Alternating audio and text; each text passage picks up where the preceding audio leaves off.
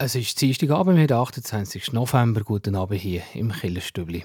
Heute vor dem ersten Advent gucken wir in der Frage der Woche mal auf die Geburt von Jesus, respektive von wem die Maria eigentlich schwanger war. Das ist unsere Frage der Woche mit der Pfarrerin Christine Sieber. Und jetzt gerade in den Nachrichten, da geht es um die umstrittene Pfarrstellenzuordnung. Da gibt es viele Befürchtungen, dass die ländlichen Gemeinden verlieren. Jetzt hat die Synode der Führung aber ein grosses Vertrauen ausgesprochen.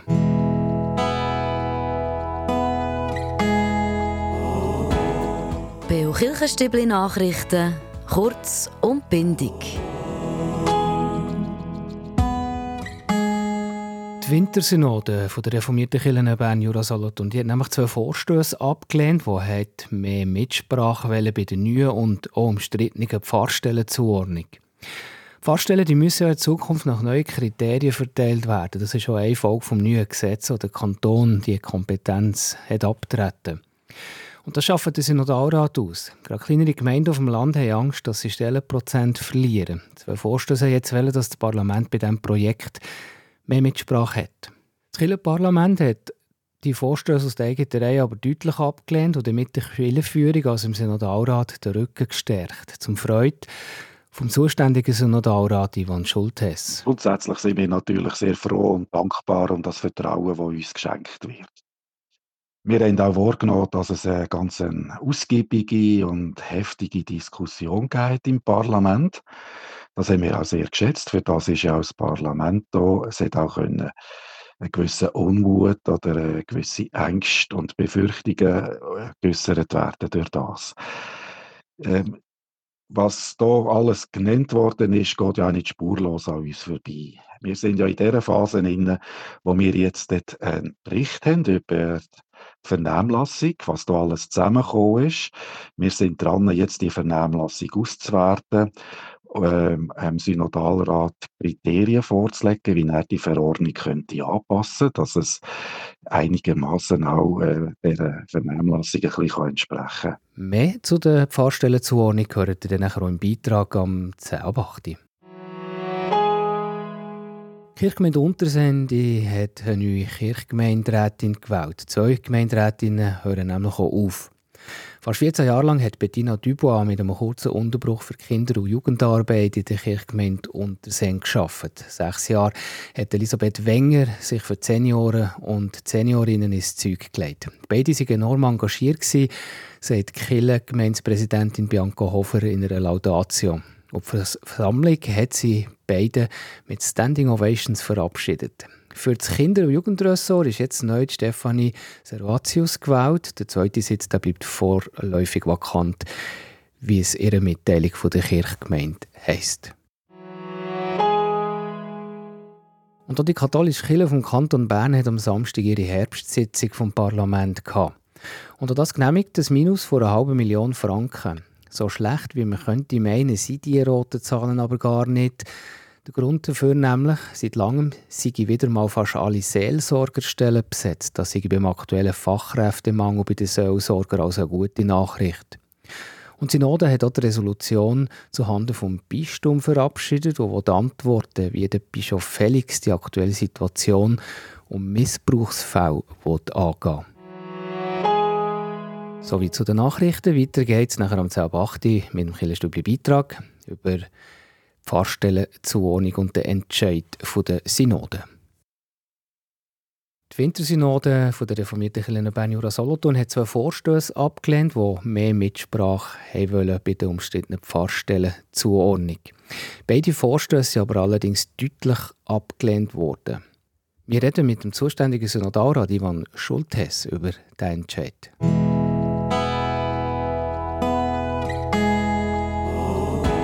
Der Beo Kirchenstibli Beitrag über Gott und die Welt.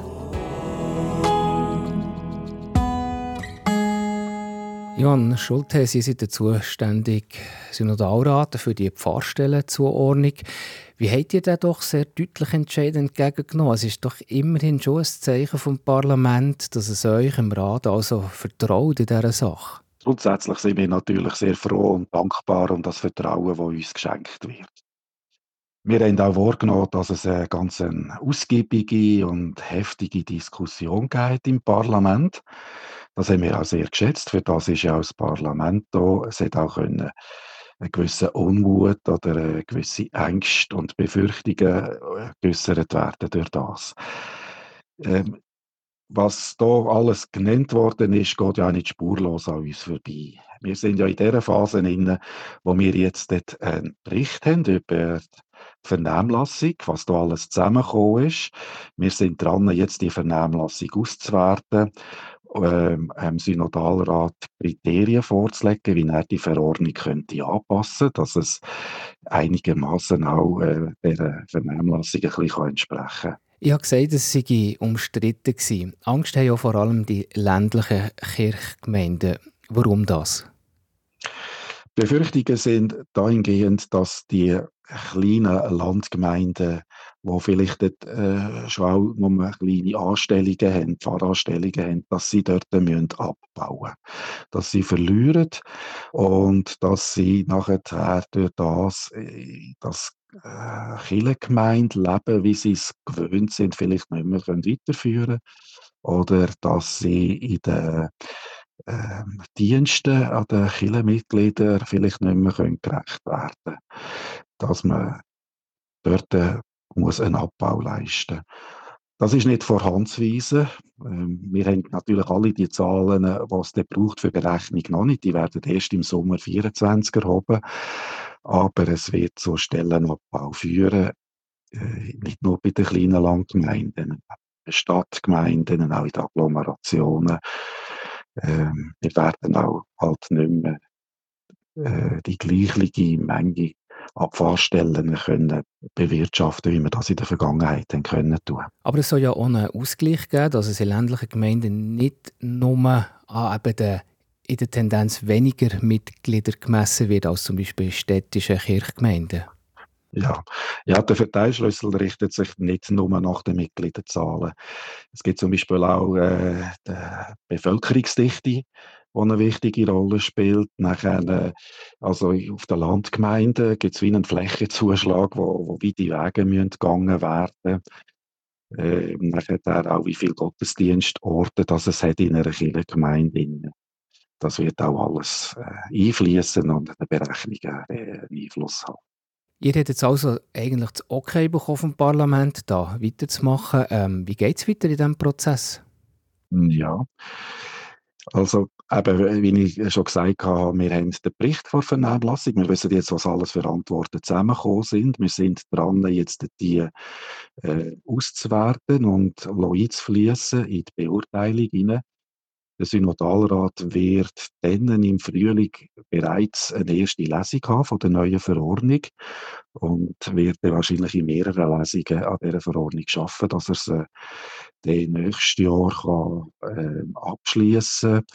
Dann wissen wir, kommen ja auch äh, die Mitteilungen vom Staat her, wie viel Geld äh, wir von Kirchen wieder zu gut haben, um die Pfarrstellen zu bewirtschaften. Das der Vize-Synodalratspräsident Ivan Schultes, der zuständig ist für die Fahrstellenzuordnung. Hier im Stübli halten wir euch auf dem Laufenden, wie es dort weitergeht und auch wie Kritiker auf den ersten konkreten Vorschlag nach der Vernahmlassung werden reagieren. Bald feiern wir die Geburt von Jesus, geboren von der Jungfrau Maria. Von wem ist aber eigentlich der Maria schwanger gewesen? Das ist die Frage der Woche heute mit der Pfarrerin Christine Sieber.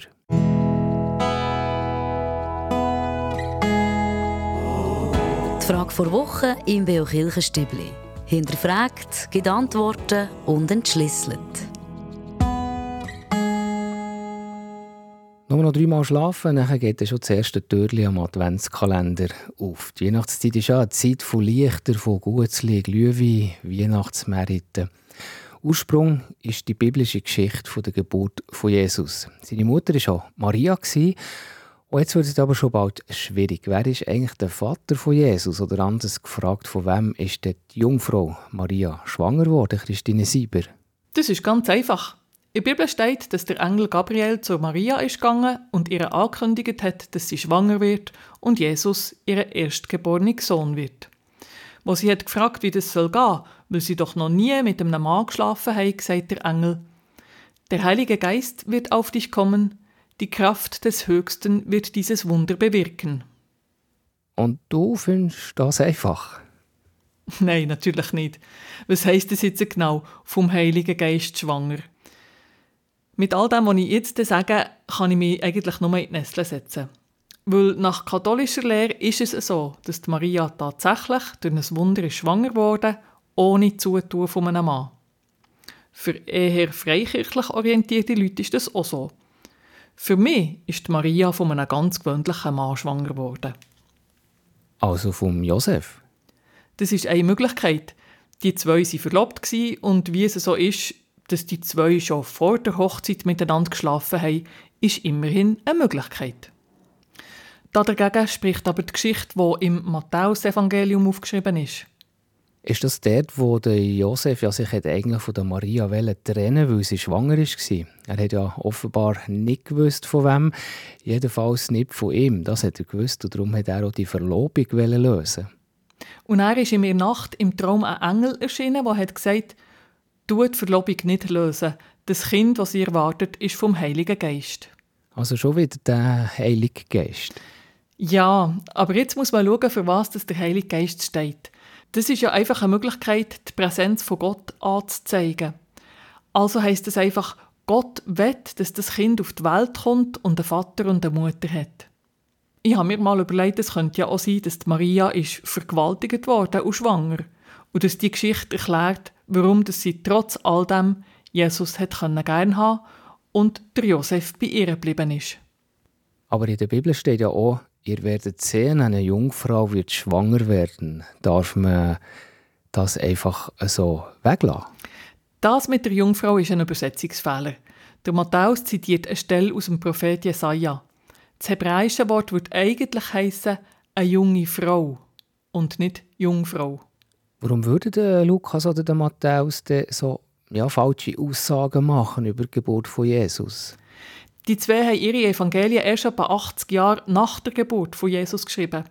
Ihnen ist es wichtig, zu zeigen, dass Jesus der Erlöser ist, der, der alle darauf gewartet haben. So Geburtslegenden haben zu so einer Erzählung dazugehört. Ähnliche Erzählungen gibt es zum Beispiel auch vom Kaiser Augustus. Es geht hier also überhaupt nicht um wissenschaftliche Genauigkeit, so wie wir sie heute kennen. Trotzdem, oder vielleicht gerade darum, haben die Geschichten noch heute eine so eine wunderbare Ausstrahlung. Merci vielmals, Christine Sieber. Und hier im Stübli geht es weiter mit dem Wettbewerb. Ihr hört Radio Beo, die Sendung Killerstübli. Beo Kirchenstübli, Wettbewerb. Der Winter der ist jetzt also endgültig da. In den Bergen schneit es schon lange nicht mehr. Und passend zu dieser Winterstimmung verlosen wir im November zweimal einen James Bond Brunch auf dem 3000 Meter hohen Schildhorn im Drei-Restaurant. Heute ist die letzte Chance, in diesem November-Wettbewerb mitzumachen, um die Verlosung zu kommen. Letzte Woche wollte ich von euch wissen, wer ist eigentlich der Nachfolger vom Schildhorn James Bond George Lazenby war, der ja nur in einem Film, und zwar in dem, der Agent hat verkörpern und die richtige Antwort auf die Frage ist der Sean Connery. Der ist nämlich nochmal für einen Film zurückgekommen nach dem George Lazenby für den Film Diamantenfieber. Oder kommen wir schon gerade zu der Frage von heute. Die letzte im November im Mürren James Bond im Geheimdienst Ihrer Majestät von 1969. Wer ist denn eigentlich die Majestät von Großbritannien? Ist das Antwort A der King George oder Antwort B Nein, es war schon seine Tochter, die berühmte Queen Elizabeth. Die richtige Antwort könnt ihr mir schicken per E-Mail an wettbewerb.kibio.ch oder auch per Post Kibio 3800 Interlaken. Ich wiederhole die Frage nochmal. Es geht um den Murray James Bond Film mit dem Titel Im Geheimdienst Ihrer Majestät. Wer ist denn da die beschriebene Majestät? Ist das Antwort A, das ist der King George gewesen, oder Antwort B, das ist schon seine Tochter 1969, nämlich Queen Elizabeth? Die richtige Antwort könnt ihr mir schicken per E-Mail wettbewerb.kibio.ch oder per Post Kibio 3800 Interlaken. Viel Glück! Und im Stübli geht es weiter, nachher etwa um 20 Uhr mit den Veranstaltungstipps. Ihr hört das Killerstübli auf Radio Beo.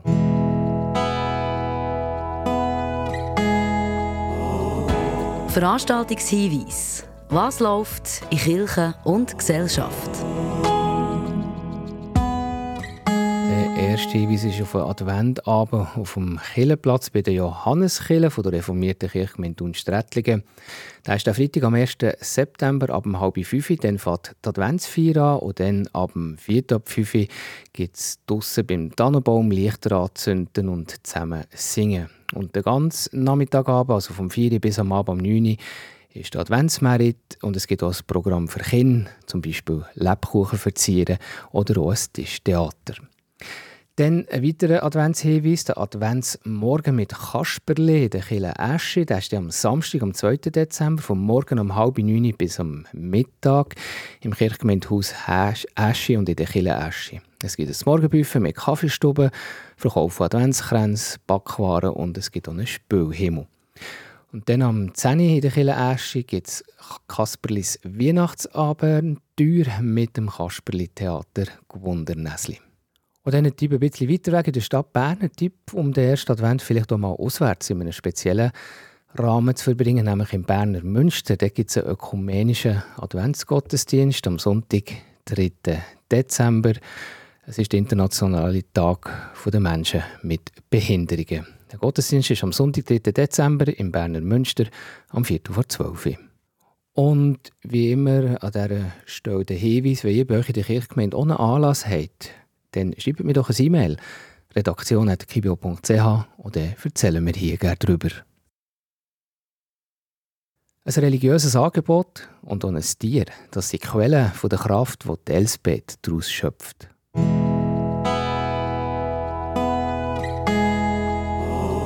Der Beo Kirchenstübli Kraftort. Hier erzählen Menschen, wo sie sich besonders wohl fühlen, wo sie Kraft und Energie tanken oder Gott näher sind. Für mich ist ein täglicher Kraftort oder ja, eine tägliche Kraftquelle mein zweistündiger Hundespaziergang, wo ich wirklich kann abschalten kann, kein Handy mitnehmen und mit der Zeit merken, dass sich meine Schultern entspannen und einfach, ja, dass ich wirklich von denen nachher Kraft tanke. Es gibt aber auch Orte, wo ich merke, dass ganz spezielle Energie ist und so ein Ort ist für mich zum Beispiel Tese. Ein Tese-Gottesdienst ist für mich ein Kraftort. Und das war es vom Killenstübli von heute Abend. Der Dienstagskillenabend auf Radio BO geht weiter, gerade nachher am 9 Uhr mit der zweiten Stunde, und zwar mit der Hintergrundsendung Killenfenster. Heute Abend unter dem Titel «Auf der Suche nach dem Göttlichen im Alltag». Zwei junge Frauen reden zusammen wie sie Gott erleben. Sie tauschen sich in diesem Kirchenfenster aus, und zwar darüber, was ihr Glaube bisher prägt hat. Geht mit auf die spannende und sehr persönliche Reise im Alltag mit Nadine Gauci und Anael Jambers, gerade nachher um 9 Uhr. Und am nächsten Sonntagmorgen um 9 Uhr auf Radio BO, da gibt es den Gottesdienst aus der reformierten Kirche Unterseen. Predigt hat Eva Steiner. Und am Mikrofon für heute verabschiedet sich der Tobias Kilchör. Merci euch für zuzuhören. Euch wünsche ich eine gute Woche und einen ganz besinnlichen ersten Advent. Und wir hören uns wieder am nächsten Dienstag.